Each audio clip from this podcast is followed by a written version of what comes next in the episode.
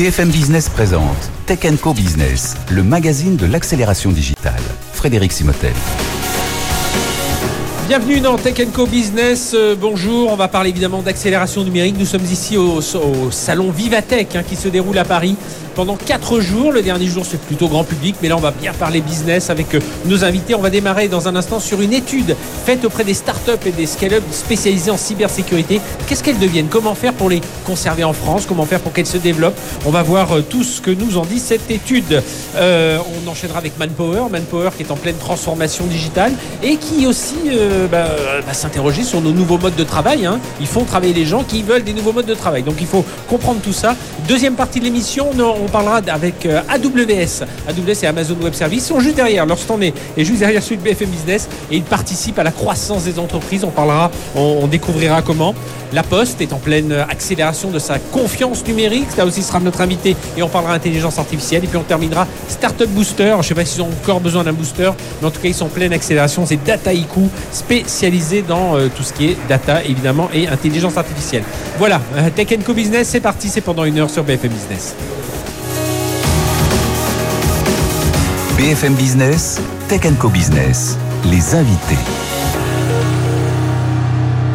Et on se retrouve donc euh, ici sur le salon Vivatech pour euh, parler de cette euh, étude. Alors c'est une cartographie de plus de 160 startups, 23 scale-up spécialisés en, cybersécurité. Alors c'est Wavestone qui a fait ça, BPI France, Campus Cyber et France Digital. Et justement on va en parler avec nos invités. Je vous les présente tout de suite. Jérôme Milois, bonjour. Bonjour. Jérôme, donc associé chez Wavestone. Avec nous également Marianne Tordeux. Bonjour. Bonjour. Marianne, directrice des affaires publiques chez France Digital. Et Théodora Aîné. Bonjour Théodora. Bonjour Merci d'être avec nous, directrice de relations Startup Grand Compte pour BPI France. Alors vous avez regardé, je disais, un 160 startups, 23 scale-up.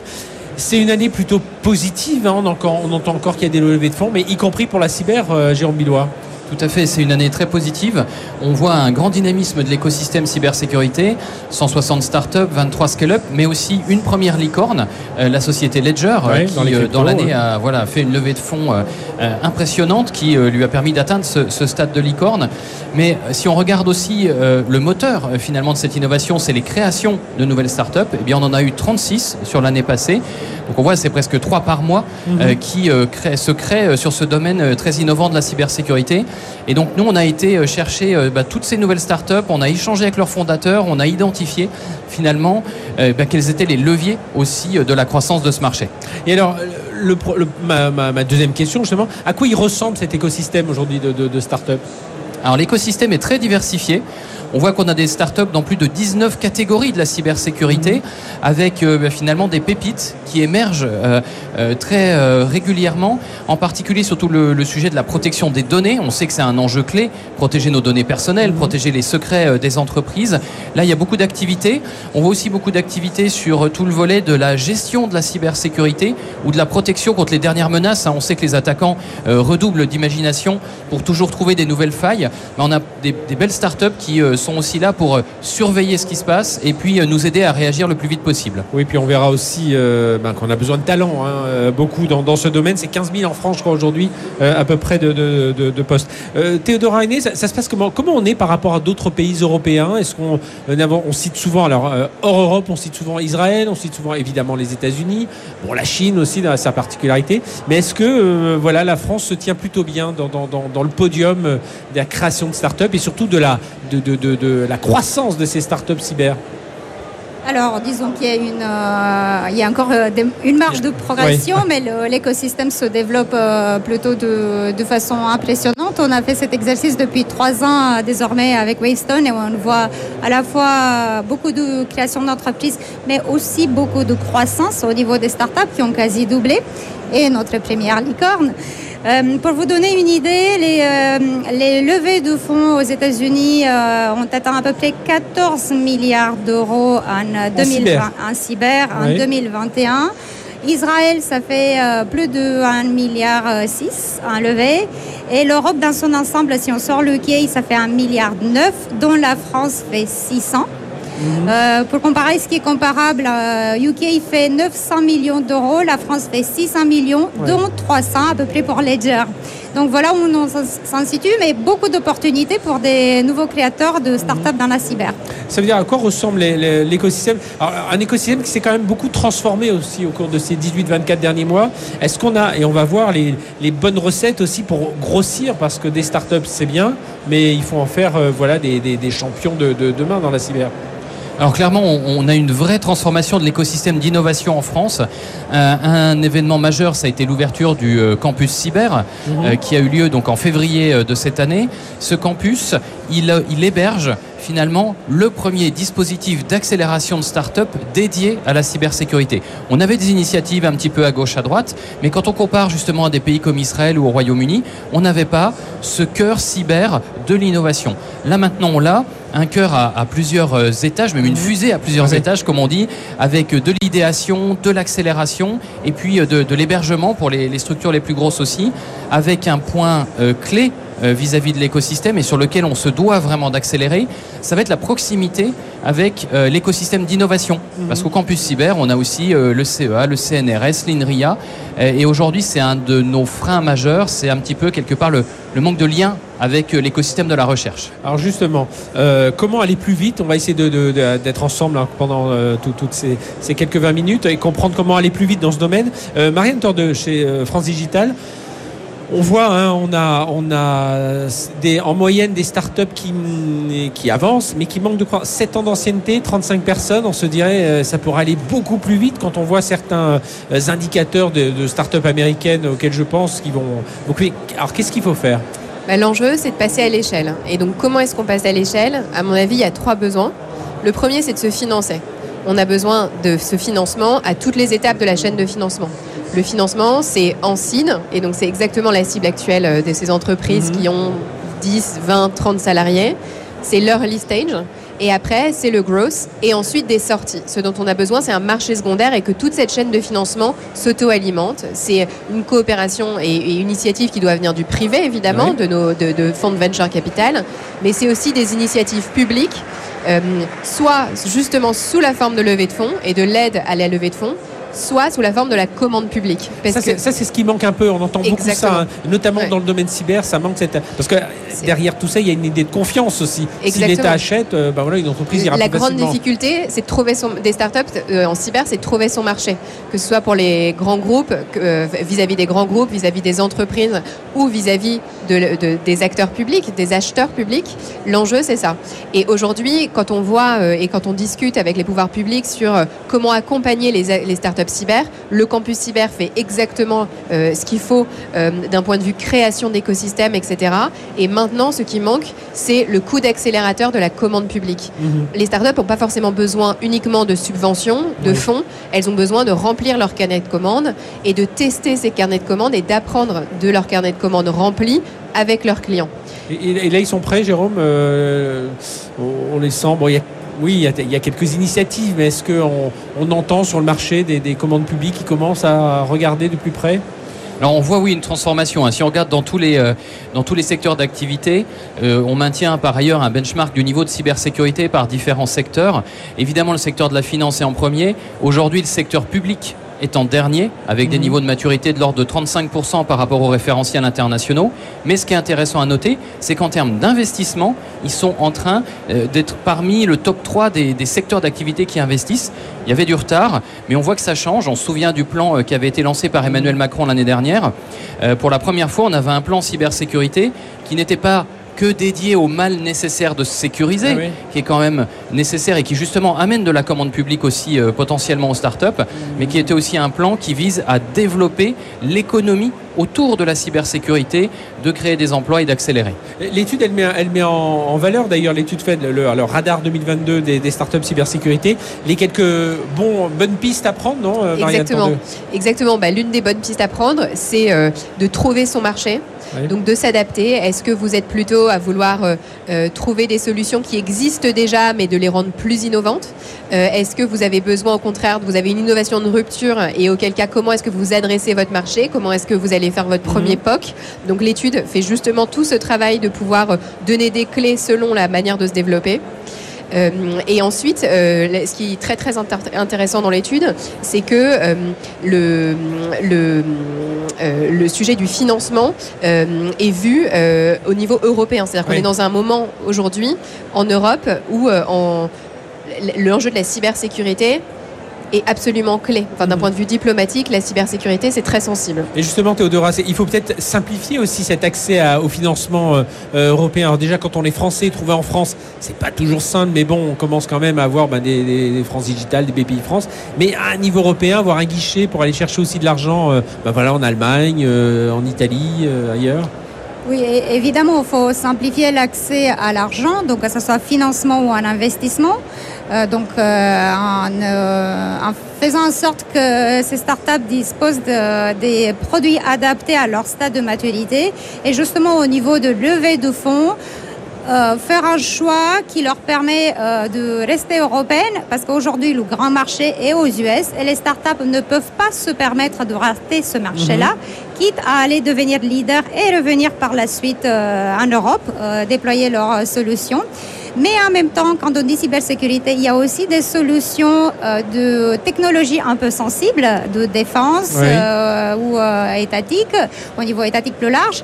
Et c'est important que l'écosystème français et européen puissent s'organiser pour soutenir ces solutions-là, pour qu'elles partent pas trop tôt à l'étranger. Et, je vais avoir une question dans un instant pour vous, mais Jérôme, on, voit aussi des startups qui parfois n'adressent pas forcément les sujets émergents. Hein. c'est ce que dit l'étude. Voilà, ils vont, ils sont dans leur R&D un peu ils ont une bonne idée, ils se lancent, mais derrière, euh, le marché n'est pas encore là, ou alors il est, il est un peu trop loin. Ça aussi, c'est une, chose à regarder de, plus près.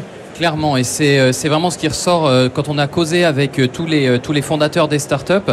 Quand on analyse leurs solutions, on voit on en a donc 61% de nos startups qui sont plutôt en train de réinventer des choses déjà existantes, d'ajouter quelques fonctionnalités.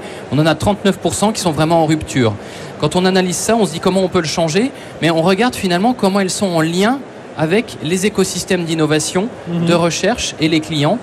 Ben, et c'est là où le bas blesse. Aujourd'hui, les startups euh, fonctionnent un peu en vase clos. Il n'y en a que 22% qui travaillent avec des chercheurs. Euh, et il n'y en a que 16% qui, dans leur comité scientifique ou dans leur board, ont euh, des donneurs d'ordre, des, grands clients. Et ça, c'est quelque chose qui peut changer assez facilement. Et justement, Théodora, comment on doit travailler davantage là-dessus hein? C'est ça, c'est 16-14% en lien de, ces startups qui sont en lien avec des grands groupes. Comment faire pour aller, pour aller bah, voilà, qui, qui se connaissent un peu mieux? Alors, c'est vrai que euh, la particularité, la force, une des forces de l'écosystème américain, c'est que les commandes arrivent très rapidement. Et donc, la chaîne de décision est extrêmement rapide. La taille du marché permet de se développer commercialement très vite. Et c'est un peu ça qui. Euh, c'est comme ça qu'on les attire, que les Américains les attirent aussi, d'ailleurs, nos, startups Et c'est exactement ce que Maria disait, on les attire par la puissance commerciale. Ils n'ont pas uniquement besoin de subventions. Et donc, c'est un peu là où on pêche en France et en Europe, euh, où les chaînes de décision sont très et je pense que de toute façon, il y a eu euh, désormais la prise de conscience, elle est faite euh, auprès de tout le monde.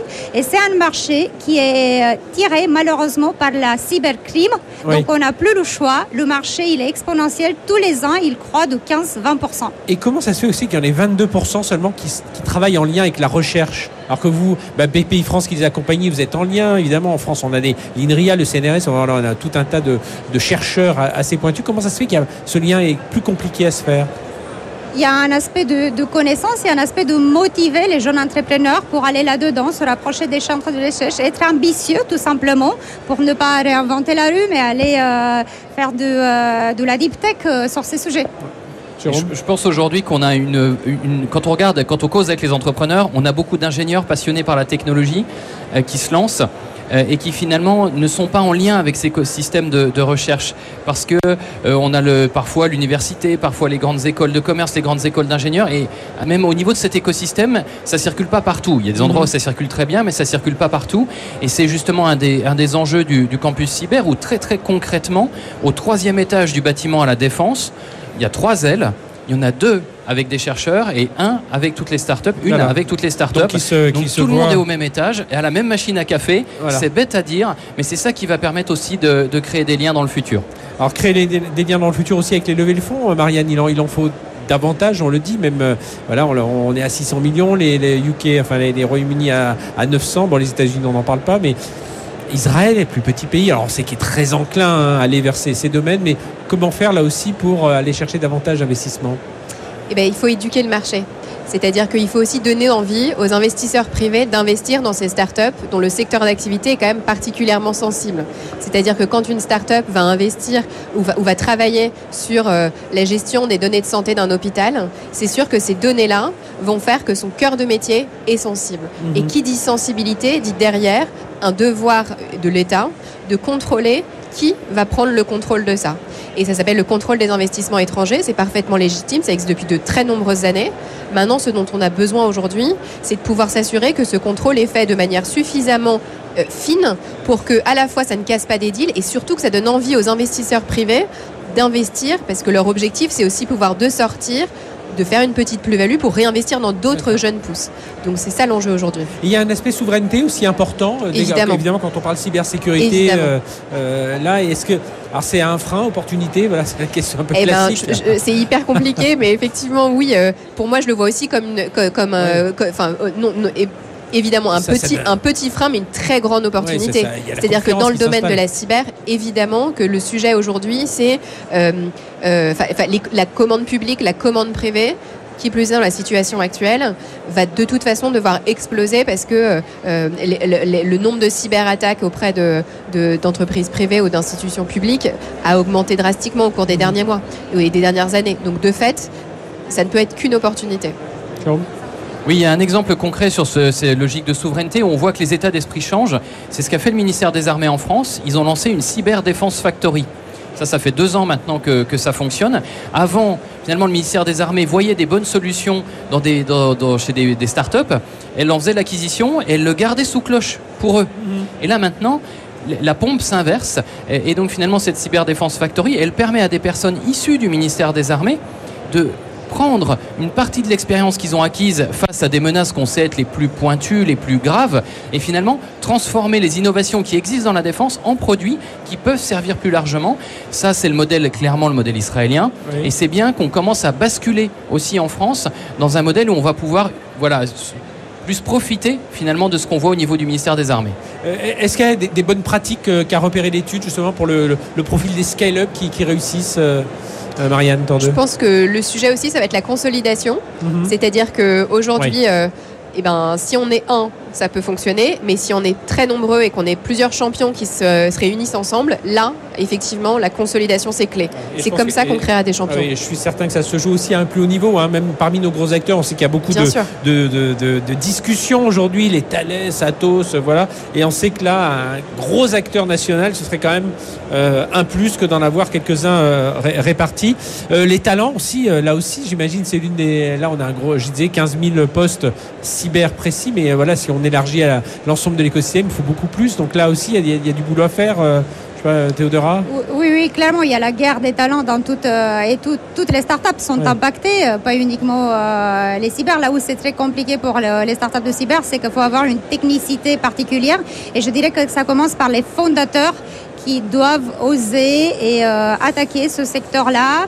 Euh, ça commence par l'éducation des fonds d'investissement aussi. Oui. Euh, il y a des, des fonds d'investissement qui sont spécialisés. Il y a aussi des alternatives avec des tests très forts dans une stratégie plus large de, de, de dev tool, euh, de DevOps, donc des outils IT qui, qui soutiennent du coup l'é- l'écosystème. En tout cas, les moyens financiers, euh, ils existent, ils sont disponibles. On parlait de la souveraineté euh, tout à l'heure. Je me per- permets de rappeler que la French Tech Souveraineté qui attaque ce sujet-là, c'est 150 millions d'euros en enveloppe. Il y a le, le fonds Definvest avec le ministère des, euh, des Armées qui intervient aussi sur euh, ce périmètre-là. Puis il y a les fonds privés comme Brian 3, comme euh, Cyber Donc, de, l'argent, il y en a. Ce qu'il faut, c'est bien le cibler et trouver, euh, Exactement. trouver tous ces, tous ces talents. Exactement. Tout dernier, Oui, tout un, dernier un mot, dernier sur les talents très rapide. En fait, on a demandé aux, aux fondateurs des startups, il n'y en a que 46% qui disent avoir du mal à recruter. Alors, ils ont Ah. quand même du mal, mais pourquoi euh, euh, finalement ils, ils tirent mieux leur épingle du jeu? Parce que je pense qu'aujourd'hui, pour les talents cyber, eh bien, l'innovation, le côté dynamique d'une startup, aller chercher finalement des nouvelles solutions, des nouveaux marchés, c'est très attirant. Et en plus, les rémunérations sont bonnes aussi dans les Faut startups grâce au des rémunérations aussi. J'en parlais avec Michel Vandenberg il y a quelques jours, euh, patron du ca- campus cyber. C'est vrai qu'il y a de belles rémunérations. Merci à, à toutes les trois, Marianne Merci. Directeur 2 de France Digital, Théodore Rainé, BPI France et Jérôme Milois, Wavestone. Donc étude Ratar 2022. Allez-y sur Internet, vous allez voir, il y a plein d'enseignements. Et vous allez voir, ça, ça va beaucoup vous renseigner sur ce, cet écosystème des cyber et des, des cyber, des startups et des scale-up dans le monde cyber. Allez, on marque une très très courte pause et on va parler, on va retrouver Manpower. Voilà, on va parler emploi, on va parler des nouveaux modes de travail. C'est tout de suite sur BFM Business. BFM Business, Tech Co Business, l'invité. Voilà, je vous ai promis, on retrouve Manpower. Manpower, les nouveaux modes de travail, les projets de transformation numérique avec Eric Jeannereau, directeur général d'Experis France. Bonjour. Bonjour. Eric, merci d'être avec nous. Experis, c'est l'ESN hein, euh, interne, enfin qui, qui dépend de, de Manpower. C'est 20 000 personnes euh, dans le monde, c'est 3 milliards d'euros de chiffre d'affaires, donc à la fois pour Manpower et d'autres d'autres entités. Euh, alors, première première question, euh, Eric. Les nouveaux modes de travail, là, comment vous les comment vous les appréhendez euh, aujourd'hui? Alors, on a vu une évolution majeure hein, avec le Covid, évidemment. On a des aspirations qui sont complètement différentes euh, dans nos candidats et dans nos employés, dans nos salariés. Et donc, on essaye d'adapter les environnements euh, digitaux à la fois chez nos clients, mais aussi chez nous, Mhm. pour euh, promettre une expérience utilisateur, salarié, dans- à l'intérieur de nos sociétés, avec des process revisités, avec des nouveaux outils Parce que digitaux. c'est- triple transformation, c'est à la fois chez vous, pour les gens d'Experis, Ah. c'est le- les, les, euh, bah, les, euh, aussi les, collaborateurs Manpower, c'est les clients Manpower euh, bah, ceux qui sont dans l'intérim, et puis bah, c'est vos clients aussi à vous, donc ça fait beaucoup de, beaucoup de, beaucoup de Absolu- transformations qu'il faut Absolument. gérer euh, tout ça en même temps. Absolument, pour moi, il y a trois transformations. hein. Il y a une transformation des process des métiers qui n'est que l'accélération de ce qu'on a connu depuis euh, 10 ans, 20 ans. Et puis aujourd'hui, on a une transformation de l'expérience des salariés, des utilisateurs, des collaborateurs, parce que dans un monde de rareté des talents, euh, l'environnement digital est devenu une, une manière d'attirer des talents, de les retenir. Et donc quand vous proposez une expérience digitale euh, qui est agréable, qui est ergonomique, qui est intuitive, ben, vous arrivez à maintenir des collaborateurs qui sont heureux de venir travailler. Est-ce que vous. avez senti cette, cet état d'esprit qui a changé? Parce qu'auparavant, la technologie, ça venait en appui hein, de, de- voilà, bah, pour avoir les outils, pour pouvoir travailler. Aujourd'hui, on sent que cette technologie, elle doit venir, bah, c'est dans la, la qualité de vie, le confort, la qualité de la relation humaine. Enfin, il y a tout ça qui est en train de changer. Bon, les, les outils de visioconférence, mais ça aussi, c'est c'est une nouvelle appréhension de la technologie. Avant, c'était vraiment l'outil. Alors, on essayait de l'intégrer tant que mal, mais là, aujourd'hui, voilà, ça, devient notre vie, quoi. Oui, et puis le collaboratif a explosé. Et ça, euh, c'est aussi un des héritages de la crise Covid. Euh, il a fallu donner les moyens à tout le monde de travailler à distance, de n'importe où, de n'importe quel device, avec un niveau de sécurité qui était euh, au standard de chacune des entreprises.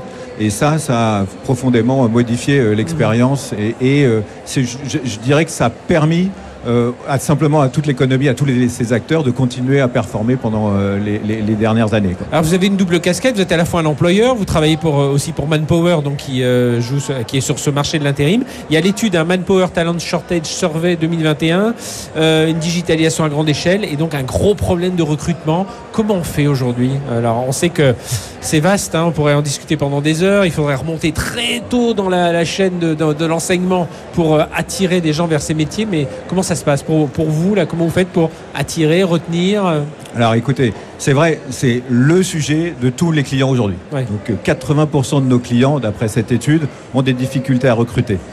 Donc la manière de, de l'aborder, c'est d'abord d'être très en amont, comme vous l'avez mentionné, c'est d'identifier les tendances de demain et de construire pour pouvoir construire euh, les, les compétences de demain. C'est aussi d'être capable de faire un assessment, une évaluation des compétences des gens. Et ça, aujourd'hui, on est très aidé par les technos, euh, par de l'intelligence artificielle, par des, des, euh, des frameworks d'évalu- d'évaluation de compétences techniques ou soft euh, qui nous permettent de, de, de- de faire des matchings plus intelligents et peut-être moins biaisés que ce qu'on a pu faire jusqu'à Oui. présent, avec une dimension humaine qui est un peu effacée justement pour laisser parler les chiffres, les datas, les modèles, etc. Euh, et puis ensuite, il y a évidemment euh, euh, attirer. Alors pour attirer, ben, il faut attirer avec qui on est, avec ses valeurs, avec la proposition de valeur employeur. Et le digital workspace en fait partie. Et puis il faut retenir. Pour ça. retenir, il faut former. Il faut continuer à accompagner les gens et puis il faut continuer à upskiller tous- tous les ans tous les collaborateurs. Alors pour faire face à ce talent shortage, Ouais.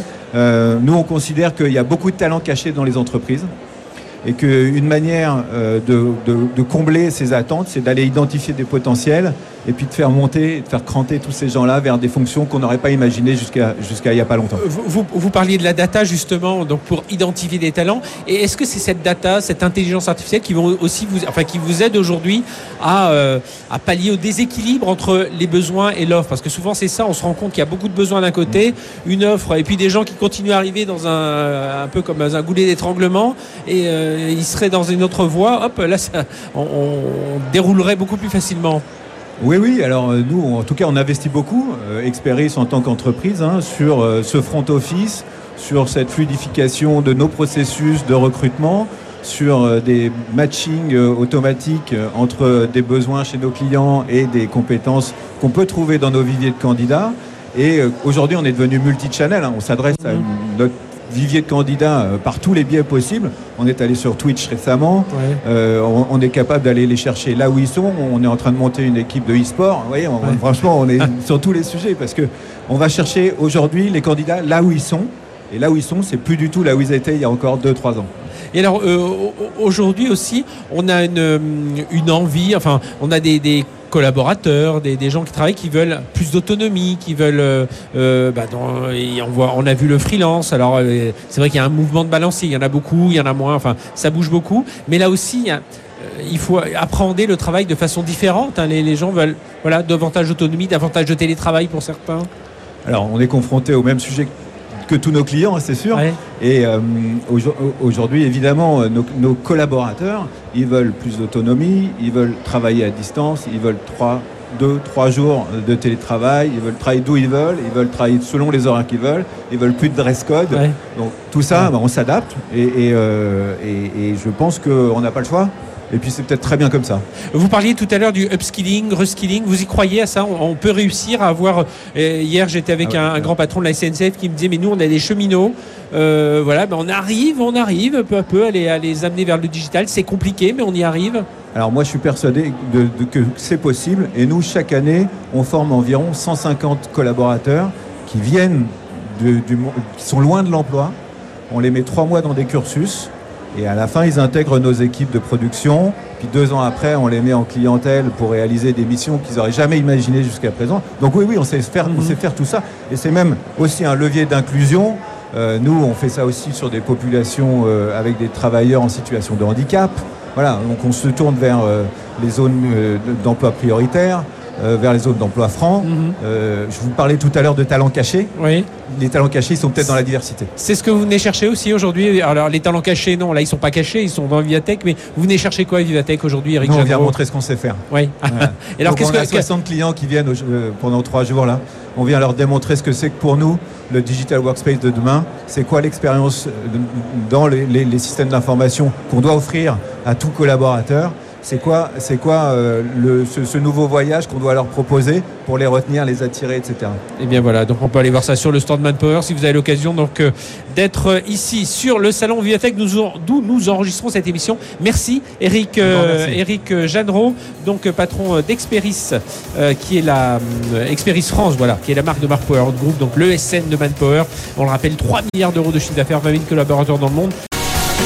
Allez, c'est reparti. Tech Co Business depuis le salon Vivatech. 4 jours à Paris, 4 jours d'innovation, d'accélération dans, tous les domaines et notamment dans le domaine du cloud. Et on va en parler avec euh, Stéphane Adinger. Bonjour. Bonjour Stéphane, merci d'être avec nous, directeur de la technologie AWS, euh, donc Amazon Web Service.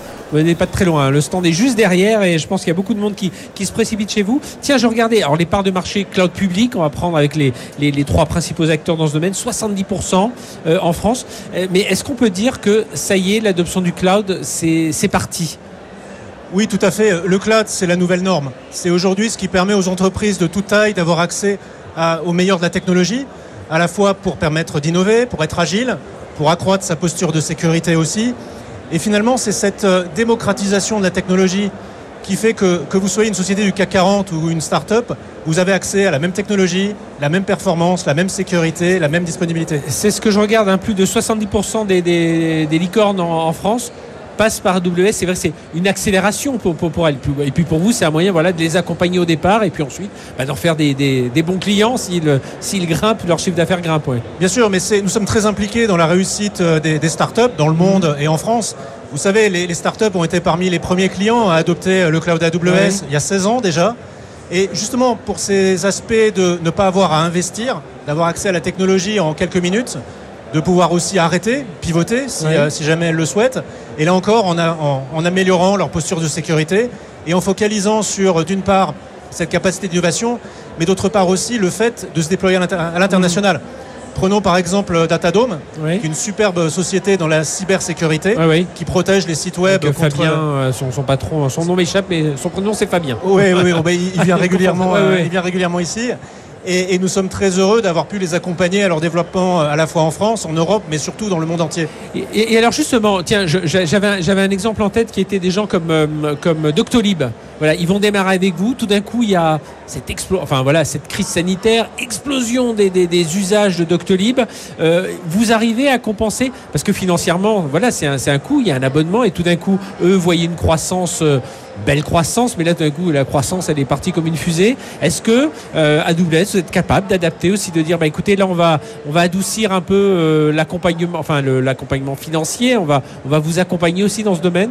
Ben, c'est surtout d'aider l'ensemble des startups, justement, à, aller dans des nouveaux domaines et euh, tout en, en, assurant la, la fois la partie conformité. Mhm. Parce qu'effectivement, dans le domaine des, des, de la, des données de santé, bah, nous avons la certification qui s'appelle HDS, hébergement de données de santé, depuis 2019 c'est aussi de, rassurer nos clients sur le fait que nous sommes conformes avec euh, les recommandations et les exigences du RGPD.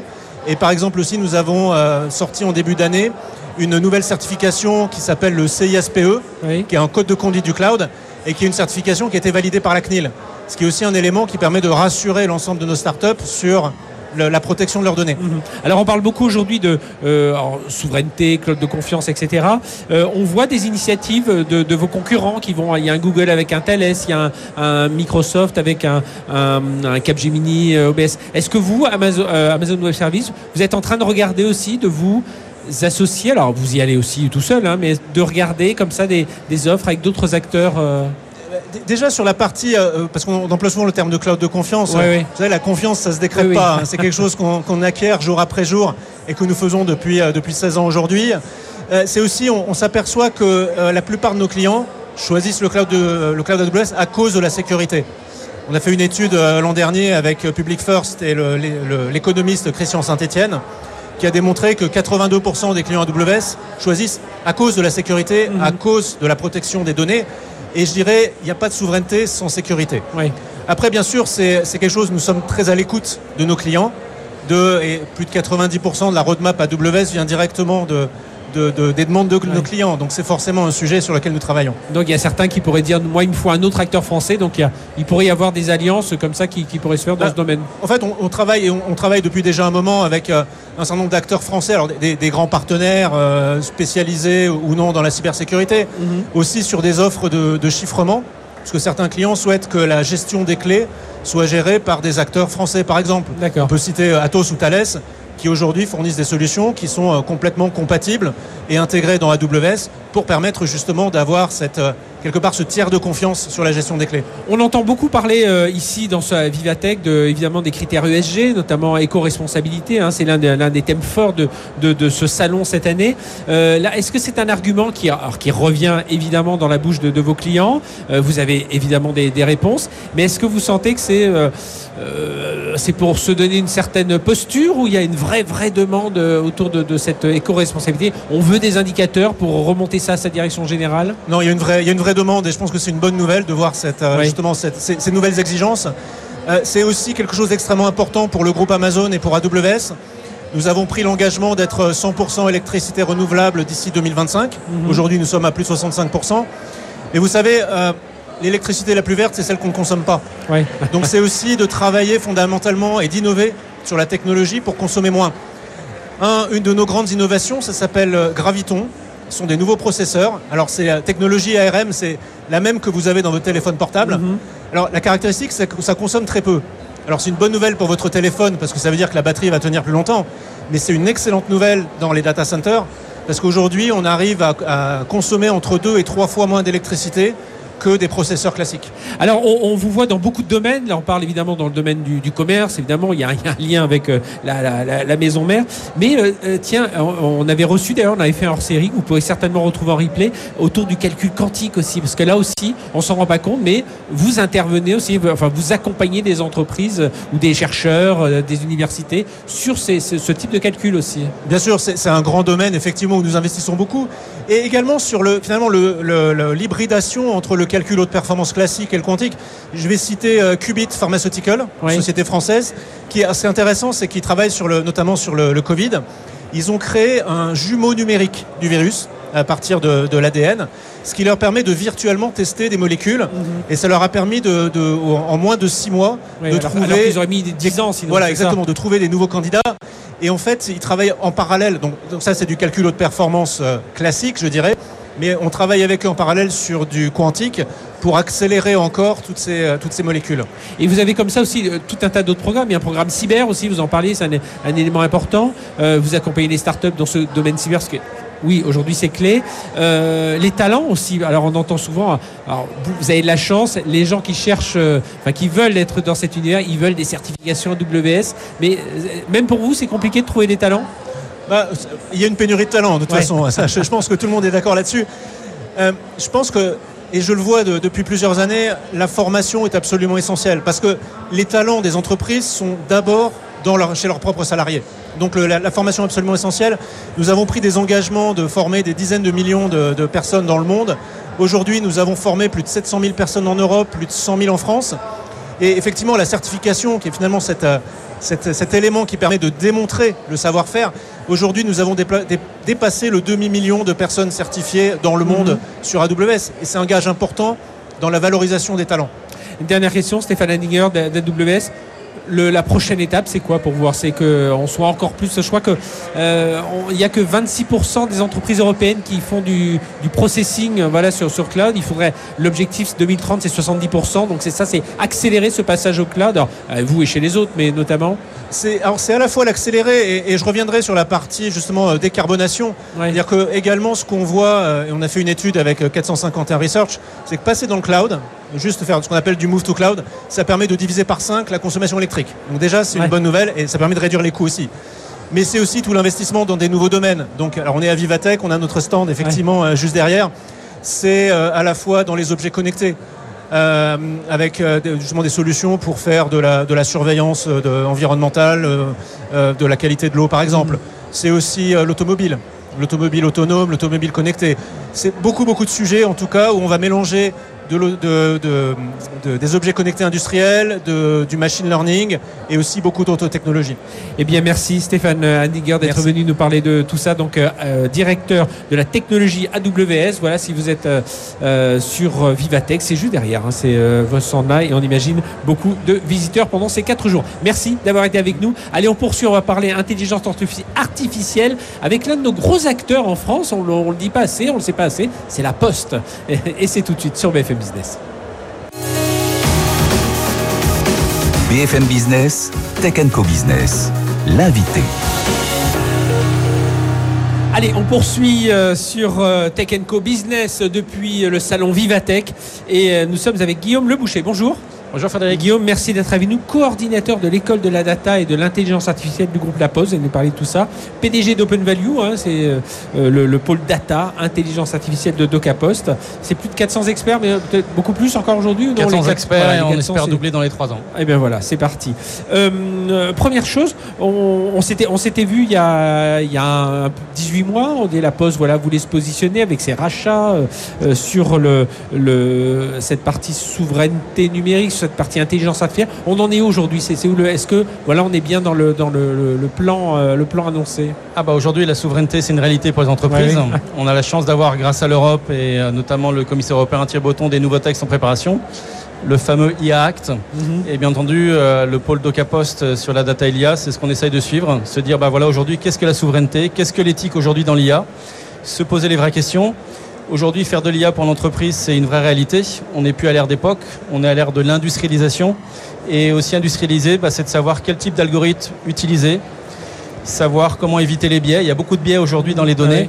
Et donc, euh, je pense que l'IACT va nous permettre ça, de mieux discerner les risques qui sont aujourd'hui liés à l'intelligence artificielle. Alors, euh, je, je, dis justement, Guillaume Leboucher, coordinateur de l'école de la data. À quoi elle sert cette école de la data? J'imagine à former. Euh, là, c'est vous avez identifié quatre métiers data scientist, data analyst, et, voilà, c'est là que vous allez former des gens? Euh, voilà, bah, notre ambition, c'est d'aller plus vite, c'est d'accélérer à la fois pour les besoins de la Poste, former plus au métier de la data IA au sein de la Poste, mais aussi pour les clients que nous avons chez DocaPost. Donc, nous sommes 400 experts, on veut passer à 800 experts, et notre ambition, bah, effectivement, c'est de nous ouvrir encore plus on pense que notre mission aujourd'hui, c'est d'accompagner ces nouveaux talents et de les former, mhm. faire des formations très pragmatiques, toujours aussi dans le terme de l'IA de confiance, dans l'IA éthique, et de répondre aux vrais besoins, parce qu'aujourd'hui, il y a une vraie concurrence sur les talents, et on pense que notre vraie ambition, bah, c'est d'être encore plus... Euh, volontaire pour former ses talents. Et ça veut dire aussi identifier, parce que je parlais des métiers data product owner, data analyzer, data, data scientist, data, engineer. C'est un peu, je crois qu'il y en a une douzaine comme ça de, de, spécialisations, parce que ça c'est compliqué aussi. On voit dans les chasseurs de tête, parfois ils sont un peu paumés. Du coup, les entreprises derrière ben, n'ont pas forcément les bons profils. Euh, ça crée des tensions aussi en interne parce que c'est pas les mêmes grilles de salaire, hein, euh, euh, selon tout ça. C'est ça aussi que vous allez essayer de débroussailler un peu tous ces métiers? Bah, on a choisi de faire quatre métiers qui sont pour nous les quatre principaux métiers le métier de modélisateur, le métier proche du métier, ce qu'on appelle le, data analyst et le PO data. Et le métier de data engineer, c'est celui qui va mettre en place les algorithmes le, vrai taux de succès aujourd'hui d'un projet data IA dans l'entreprise, c'est pas tellement de savoir ce qu'il faut faire, c'est comment le faire. Mhm. Et là-dessus, il faut former les nouvelles ressources. On travaille bien entendu avec les hyperscalers américains, donc vous avez reçu Amazon tout à l'heure, mais on travaille aussi avec des solutions souveraines françaises. Euh, DocaPost, on a un beau partenariat aussi avec une startup qui s'appelle Adobis dans le mhm. traitement de données. Et donc, c'est de se dire, bah voilà, aujourd'hui, pour arriver à mettre en place tous ces projets avec ces nouvelles technologies, il faut créer une école de talent et avoir l'ambition de se dire que bah, c'est notre principale mission. C'est avant de dire qu'on va réussir tous les projets, c'est d'abord former ses équipes. Le, euh, sur les expertises, il y a aussi, enfin on parle aussi d'éthique, de diversité, de parité. Ça aussi c'est un, élément important hein, dans, ces domaines. Alors l'IA, ça veut aussi, dire chez nous inclusion et altruisme. Et qu'on pense que la technologie doit être au service, au service du bien commun, au service d'entreprise, que la technologie n'est pas une finalité. Notre ambition c'est de dire voilà, on peut faire les mêmes métiers que dans les big tech, on est persuadé aujourd'hui que la Poste c'est une big tech. Mhm. C'est bien entendu la Poste continue sa mission multicentenaire au service des citoyens, des entreprises, mais c'est aussi une ambition de se dire qu'on est un véritable acteur technologique. On gère énormément de données et donc notre ambition c'est de dire que voilà, c'est de faire des data au service des citoyens tout en respectant leur liberté, leur autonomie et leur envie de faire de la technologie. 400 experts euh, euh, sur ce, pôle, il y a combien de femmes? Alors aujourd'hui, on doit être. Pas assez certainement, mais. Non, pas assez, on doit être à 18%. Donc on est à la moyenne du Syntec, de NUMEM, pardon. Euh, et notre ambition, effectivement, c'est aussi, aussi de faire une école de la data orientée vers euh, la parité. Donc on a cette ambition, euh, on a ce devoir aussi, et on y travaille au maximum. Donc c'est pour ça qu'on est ravi aussi d'en parler avec vous, dire que voilà, le métier de la tech aujourd'hui, et notamment de l'IA, c'est un métier qui est à la fois ouvert aux hommes et bien entendu ouvert aux femmes. Il n'y a pas de discrimination. tous nos projets sont ouverts. On essaye vraiment de se dire que bah voilà, c'est un des enjeux stratégiques aujourd'hui, c'est de proposer cette parité. Oui, et puis aller la chercher au plus, plus en amont hein, aussi dans, la chaîne de, l'éducation. Euh, comment on résiste aussi euh, euh, aux, géants américains de, l'IA qui, eux, voilà, en termes d'investissement, c'est allez, on signe un chèque de, dizaines de milliards de dollars. Voilà comment on est. On est à la poste, entreprise puissante, reconnue, de confiance, etc. Mais voilà, comment on fait pour bah, avancer dans les projets, investir on résiste en étant, euh, j'allais dire, différenciant, à la fois de se dire que bah, les métiers de la poste, c'est des métiers qui évoluent énormément. On utilise beaucoup aujourd'hui l'intelligence artificielle sur pas mal de métiers de la poste. C'est certainement une des boîtes qui est société d'entreprise qui va le plus transformer dans les 10 ans à venir. Mhm. Et de se dire que bah, voilà, aujourd'hui, faire de la tech, c'est pas simplement être dans un acteur américain, c'est aussi d'être dans un acteur français. C'est des enjeux aussi pour euh, notre pays, notre Europe, se dire que bah, voilà, la technologie aujourd'hui, ça permet de gagner des parts de marché, ça permet aussi de résister à la crise et donc euh, de se former, à de former des talents, bah, c'est euh, d'être différent. Il n'y a pas que les Américains qui savent faire ça. Vous parliez de formation, il y a avec DocaPost, donc là il y, a, un master développeur forum, c'est ça, un grand concours qui va être ouvert c'est quand? C'est en cet hiver? Alors DocaPost a créé depuis 5 ans maintenant et on va lancer la sixième édition le master développeur de France. Donc c'est délire faire des concours pour les meilleurs développeurs. C'est aussi pour montrer toute l'ambition qu'a la Poste DocaPost de montrer toujours sa dimension technologique. Mhm. Donc ça sera des concours qui se dérouleront le 18 novembre. 18 novembre donc à la porte de Versailles. Et donc on accueillera tous les développeurs de France pour essayer d'élire bah, le, meilleur d'entre eux. Aller parcourir les allées hein, avec votre pancarte pour les, pour les recruter. Euh, dernier mot, on parlait tout à l'heure en début d'émission, on parlait des, des, startups dans la cyber euh, qui n'allaient pas assez vers la recherche. Euh, est-ce que vous, il y, a, seulement 18% des, des 16-18% je crois des startups qui vont vers, vers non c'est ça, c'est 22% qui vont vers la, la, recherche. Est-ce que vous, vous avez un partenaire choix avec l'INRIA? Ça aussi c'est important. Alors nous on a de la chance, c'est qu'on a un super partenaire avec l'INRIA. Et effectivement, c'est à la fois de passer nos projets à l'échelle, d'industrialiser, en même temps d'être toujours en veille à l'écoute. C'est ce que nous permet ce partenariat avec l'INRIA. C'est de lancer des nouvelles initiatives. Euh, on parle aujourd'hui dans le machine learning d'apprentissage fédéré, c'est-à-dire comment on peut mélanger tous les entrepôts de données c'est certainement des enjeux le plus, le plus importants dans les années à venir. Et donc, bah, le fait de travailler avec l'INRIA, ça nous permet de faire ça. Ça veut dire qu'au sein de, ces 400 experts, de ce pôle data, IA, euh, Guillaume Le Boucher, vous avez aussi quelques, euh, quelques chercheurs qui sont sur des projets euh, à, à 10-15 ans. Alors, on réussissez à avoir, avoir cet investissement-là. Vous savez que DocaPost prend l'entreprise de confiance, euh, le numérique de confiance. On fait beaucoup de choses sur l'authentification à travers ce qu'on fait sur l'identité numérique, sur les nouveaux usages qu'on essaye de, promettre. Et effectivement, donc on est obligé d'investir tout le temps. On a déjà des réflexions sur le certificat post-quantique. Et donc ça, bien entendu, ça vient de tous nos travaux de recherche. Eh bien, merci d'être venu nous parler de tout ça. Guillaume Leboucher, coordinateur de l'école de la data et de l'IA du groupe La Poste, PDG de Value, coordinateur du pôle data et IA de DocaPost. 400 experts aujourd'hui. Et puis, ben voilà, ce concours, hein, euh, voilà, le, bah, il est lancé. Allez-y, venez vous inscrire. Master Developer Forum, ce sera en novembre. Euh, voilà, pour trouver euh, les meilleurs. Ce sera d'ailleurs au même lieu qu'ici depuis Vivatech. Merci, d'avoir été avec nous. Allez, on enchaîne. Tiens, ils sont bons aussi dans la data. Ils sont bons en IA. Ils s'appellent Doca, ils s'appellent Dataiku. Vous les connaissez évidemment. Et eh bien, on va les recevoir. On va, on va voir avec eux ce qu'ils viennent faire ici sur Vivatech. C'est tout de suite sur BFM Business. BFM Business, Tech Co Business, Startup Booster.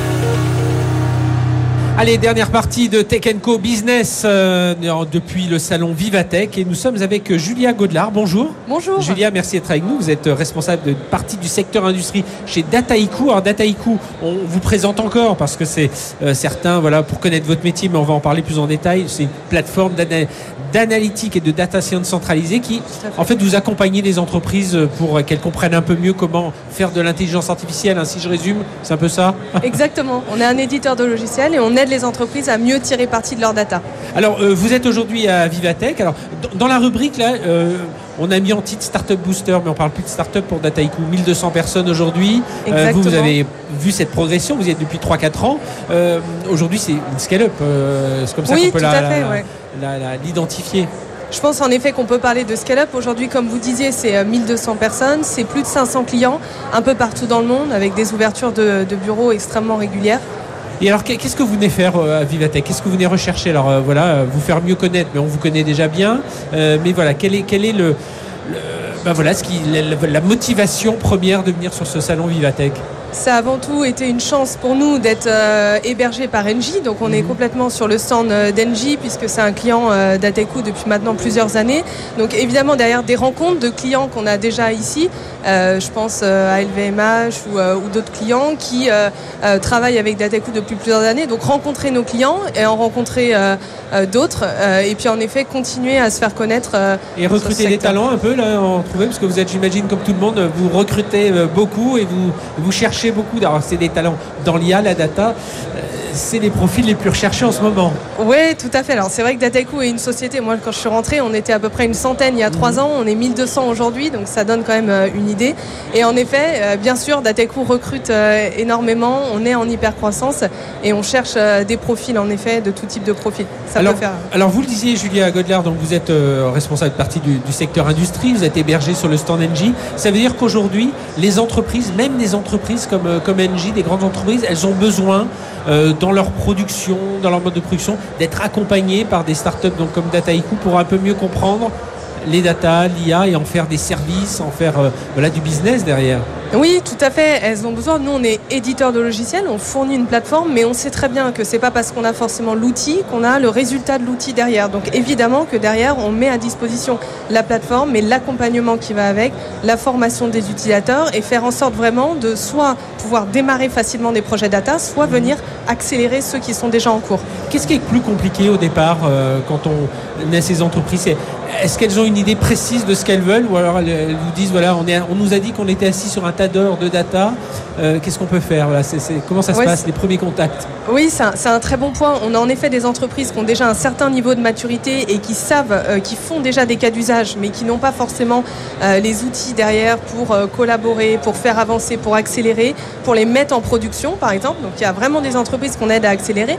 Et il y en a d'autres qui viennent nous voir en disant bah tiens, euh, ça serait quoi les cas d'usage qui pourraient euh, profiter euh, à la data? Nous, ce qu'on va faire, c'est vraiment sécuriser le fait que ça ne reste pas, j'aime bien cette expression, mhm. un peu un cimetière de POC entre guillemets, et que derrière, ça voilà, ça reste pas au stade de pilote, mais qu'on puisse vraiment pousser l'industrialisation. Est-ce que ça veut dire du coup, vous avez vu, vous êtes depuis 4 ans là chez Dataiku, vous nous l'avez dit, vous avez vu aussi une évolution où au départ c'était des, des gens de l'IT, de la data qui, qui venaient vous voir, et aujourd'hui, ben, c'est davantage, même si on reste dans un monde industriel dont vous vous occupez, c'est des gens des métiers qui, qui, euh, bah voilà, qui s'intéressent aussi à, ça. Ça, ça a été une vraie évolution dans, vos interlocuteurs euh, industriels Oui, tout à fait. C'est vrai que je reconnais qu'il y a 4-5 ans, c'était très réservé finalement à des experts et ça a été le pari de Dataku quand on a été créé il y a une petite dizaine d'années, vraiment de se dire comment justement on peut faire en sorte que la data n'est pas réservée à des experts et de mettre en fait euh, des profils métiers qui eux connaissent très bien leurs données sur, sur la plateforme. Et oui, ils s'y intéressent de plus en plus.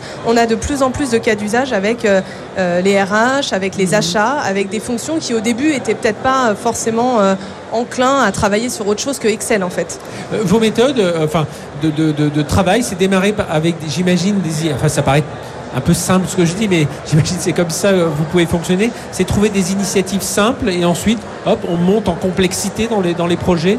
Parce que j'imagine qu'il y a des entreprises au départ, elles veulent tout. Elles veulent un truc, euh, un cahier des charges très élaboré, mais vous dites, euh, votre mode de travail, votre démarche, c'est de dire, allez, on démarre des choses simples et quand on avance, ben, on, on avance en complexité Évidemment que tout le monde parle du machine learning comme en effet quelque chose euh, comme le Graal, mais on sait très bien que nous, on a beaucoup de clients qui euh, sont déjà extrêmement intéressés par juste pouvoir se connecter à différentes sources de données, les préparer, euh, pouvoir déjà les mettre dans un dashboard, etc. Donc oui, on va rechercher les quick wins, comme on dit, les choses qui peuvent être gagnées assez rapidement et montrer qu'on peut accélérer et gagner du temps sur des projets data sans forcément lancer des énormes machines derrière. Comment vous voyez l'évolution justement euh, dans la conduite des transformations digitales, la transformation data des entreprises comment, comment vous voyez ça? Qu'est-ce qui est en train de se transformer aujourd'hui? Aujourd'hui, clairement, c'est une chose que vous aviez dit qui est très juste, c'est les profils data, en effet, qui maintenant euh, sont de plus en plus nombreux, qui prennent part au projet data, etc. Euh, il y a une certaine maturité. Aujourd'hui, mhm. clairement, euh, c'est plus discuté. On sait très bien, surtout après le Covid, qu'il faut y aller. Donc, on a de plus en plus d'envie, etc. Maintenant, il y a encore des entreprises qui restent en effet dans un mode plutôt curieux, qui laissent ça potentiellement à des alternants, des mhm. stagiaires. Alors, ah pourquoi pas mais c'est vrai que derrière, euh, qui ne prennent pas encore peut-être toute la dimension de, ce que ça amène, de mettre un centre d'excellence autour de la data, etc. Euh, mais pour autant, on sent que le sujet, il est, plus vraiment discuté. Et il y a un accès, j'imagine, vous l'avez vu aussi, on a été tout à l'heure, on avait le directeur de la technologie d'AWS, euh, de travailler avec eux aussi. Bah, l'accès au cloud est plus aisé, facile, enfin voilà, quand quand même de la techno, mais enfin voilà, il est plus accessible, on va dire. Ça aussi, c'est un, mode de développement aussi nouveau et qui permet aux entreprises d'aller très vite vers le test. Mais comme vous dites, aller aussi rapidement leur passage à l'échelle. Oui, exactement. Et ça, ça a été une des, c'est une des forces aussi d'Adeco de se dire quel que soit votre environnement aujourd'hui et quel que soit votre environnement de demain, nous, on s'ira s'y connecter parce qu'on sait très bien qu'il y a aussi beaucoup de tendances et de modes euh, dans tous ces outils, euh, on va dire euh, cloud ou les outils informatiques. On ne sait pas vraiment ce qui sera à la mode dans 2-3 mmh. ans, ce qu'il était il y a, il y a 4-5 ans. Donc derrière, en effet, nous, entre guillemets, quel que soit le stock, l'infrastructure, on va pouvoir vraiment venir s'y connecter. Et donc derrière, on accompagne des entreprises de, toute taille, de toute euh, maturité technologique. Ouais. Vous, avez des, indicateurs, des jalons comme ça en, vous disant voilà, si en trois mois on ne commence pas à avoir un premier euh, résultat, euh, hop, on change, enfin on change de voie ou on arrête le projet. En, six mois, il faut que ça passe en business et en neuf mois, il faut ça y est, passer à l'échelle. Il y a, des, choses comme ça. Enfin, vous arrivez maintenant avec l'historique de Dataiku à vous donner ce, type d'agenda Oui, alors on voit. Alors, je ne sais pas si c'est le 3, 6, 9 mois, mais enfin voilà. Non, mais si, c'est en effet des, chiffres comme ça. On voit en effet que les projets mis en production qui prenaient parfois un an chez les clients euh, prennent avec Dataiku euh, deux ou trois mois grand maximum sur des choses euh, assez complexes. Et nous, en tant qu'éditeur de logiciel, évidemment qu'on met en priorité, une fois qu'on est dans les phases d'implémentation, le fait de rapidement pouvoir faire des cas d'usage et faire en sorte que Dataiku soit rapidement utilisé. Et, et complètement euh, en fait intégré dans l'entreprise. Eh bien merci d'avoir été avec nous, Julia Godlard, donc directrice euh, responsable secteur industrie chez Dataiku. Donc euh, voilà sur Vivatech. Voilà notre émission se termine. Tech Co Business c'est terminé. On se retrouve la semaine prochaine, même heure pas même endroit. Hein. On va quand même laisser ce, salon se fermer. Mais on se retrouvera évidemment sur les studios de BFM Business. D'ici là, excellente semaine sur BFM Business.